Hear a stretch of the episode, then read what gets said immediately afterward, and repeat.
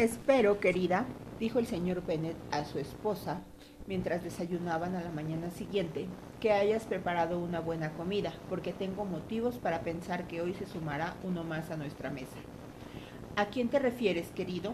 No tengo noticia de que venga nadie, a no ser que a Charlotte Lucas se le ocurra visitarnos, y me parece que mis comidas son lo bastante buenas para ella. No creo que en su casa sean mejores. La persona de la que hablo es un caballero y forastero. Los ojos de la señora Bennet relucían como chispas. ¿Un caballero y forastero? Es el señor Bingley, no hay duda, porque nunca dices ni una palabra de estas cosas, Jane. ¿Qué cuca eres? Bien, me alegré mucho de verlo. Pero, Dios mío, qué mala suerte. Hoy no se puede conseguir ni un poco de pescado.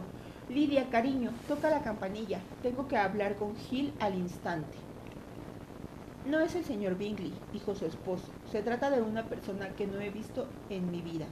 Estas palabras despertaron el asombro en general, y él tuvo el placer de ser interrogado ansiosamente por su mujer y sus cinco hijas a la vez. Después de divertirse un rato excitando su curiosidad, les explicó. Hace un mes recibí esta carta y la contesté hace unos 15 días porque pensé que se trataba de un tema muy delicado y necesitaba tiempo para reflexionar. Es de mi primo, el señor Collins, el que cuando yo me muera puede echaros de esta casa en cuanto le apetezca.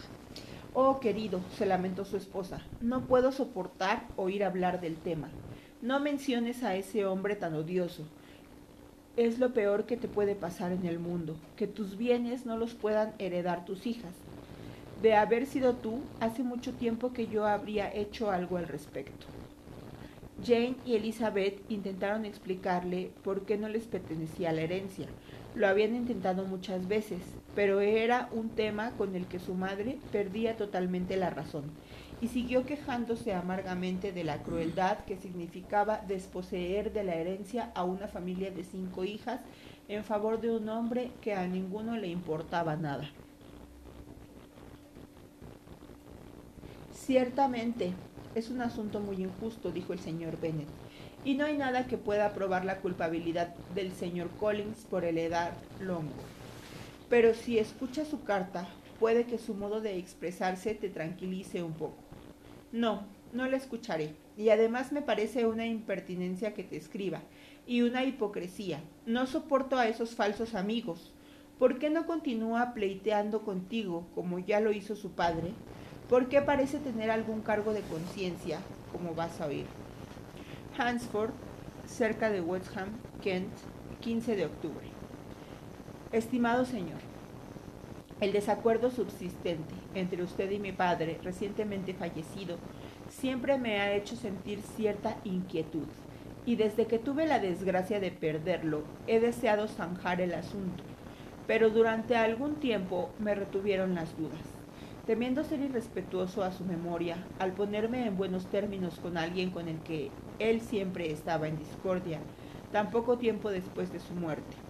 Pero ahora ya he tomado una decisión sobre el tema, por haber sido ordenado en Pascua, ya que he tenido la suerte de ser distinguido con el patronato de la muy honorable Lady Catherine de Bourgh, viuda de Sir Lewis de Bourgh, cuya generosidad y beneficencia me ha elegido a mí para hacerme cargo de la estimada rectoría de su parroquia, donde mi más firme propósito será servir a su señoría con gratitud y respeto, y estar siempre dispuesto a celebrar los ritos y ceremonias instituidos por la Iglesia de Inglaterra.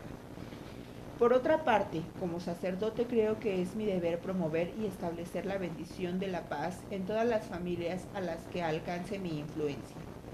Y basándome en esto, espero que mi presente propósito de buena voluntad sea acogido de buen grado, y que la circunstancia de que sea yo el heredero de Longbourn sea olvidada por su parte, y no le lleve a rechazar la rama de olivo que le ofrezco.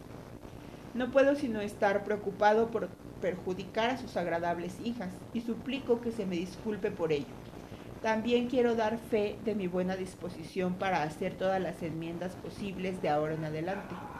Si no se opone a recibirme en su casa, espero tener satisfacción de visitarle a usted y a su familia el lunes 18 de noviembre a las 4.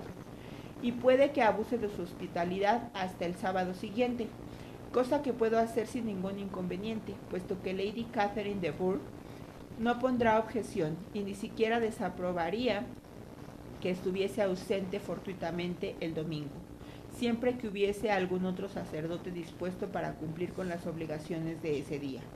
Le envío afectuosos saludos para su esposa e hijas, su amigo que le desea todo bien, William Collins. Por lo tanto, a las cuatro es posible que aparezca este caballero conciliador, dijo el señor Bennet mientras doblaba la carta. Parece ser un joven educado y atento. No dudo que su amistad no será valiosa, especialmente si Lady Catherine es tan indulgente como para dejarlo venir a visitarnos.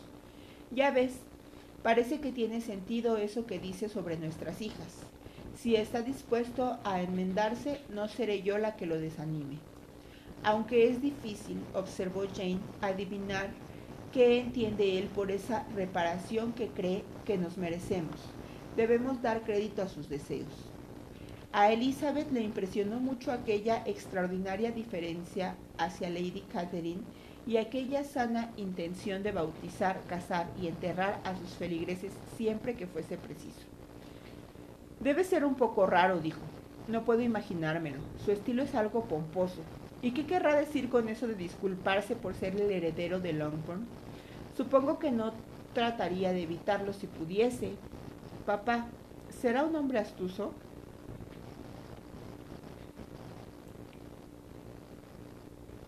No, querida, no lo creo. Tengo grandes esperanzas de que sea lo contrario.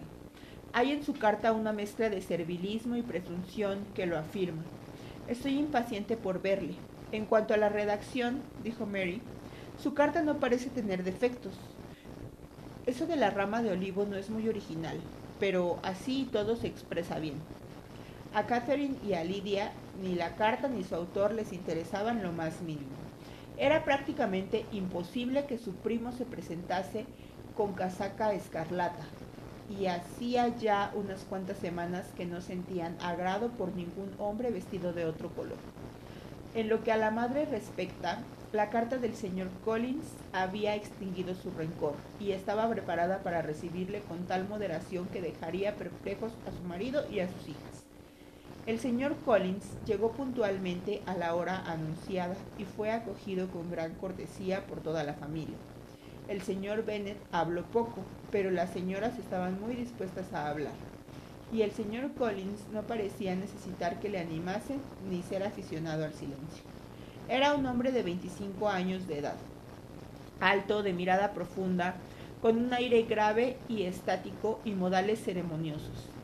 A poco de haberse sentado, felicitó a la señora Bennet por tener unas hijas tan hermosas. Dijo que había oído hablar mucho de su belleza, pero que la fama se había quedado corta en comparación con la realidad.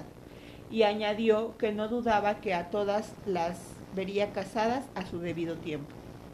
La galantería no fue muy del agrado de todas las oyentes, pero la señora Bennet, que no se andaba con cumplidos, contestó enseguida. Es usted muy amable, y deseo de todo corazón que sea como usted dice, pues de otro modo quedarían las pobres bastante desamparadas, en vista de la extraña manera en que están dispuestas las cosas. ¿Alude usted quizá a la herencia de esta propiedad? Ah, en efecto, señor, no me negará usted que es una cosa muy penosa para mis hijas. No le culpo. Ya sabe que en este mundo estas cosas son solo cuestión de suerte. Nadie tiene noción de qué va a pasar con las propiedades una vez que tienen que ser heredadas. Siento mucho el infortunio de sus lindas hijas, pero voy a ser cauto. No quiero adelantarme y parecer precipitado. Lo que sí puedo asegurar a estas jóvenes es que he venido dispuesto a admirarlas. De momento no diré más, pero quizá cuando nos conozcamos mejor, le interrumpieron para invitarle a pasar al comedor, y las muchachas se sonrieron entre sí. No solo ellas fueron objeto de admiración del señor Collins, examinó y elogió el vestíbulo, el comedor y todo el mobiliario, y las ponderaciones que de todo hacía. Habían llegado al corazón de la señora Bennet, si no fuese porque se mortificaba pensando que Collins veía todo aquello como su futura propiedad. También elogió la cena y suplicó que se le dijera a cuál de sus hermosas primas correspondía el mérito de haberla preparado. Pero aquí la señora Bennet le atajó sin miramiento diciéndole que sus medios le permitían tener una buena cocinera y que sus hijas no tenían nada que hacer en la cocina. Él se disculpó por haberla molestado y ella, en tono muy suave, le dijo que no estaba nada ofendida, pero Collins continuó excusándose casi durante un cuarto de hora.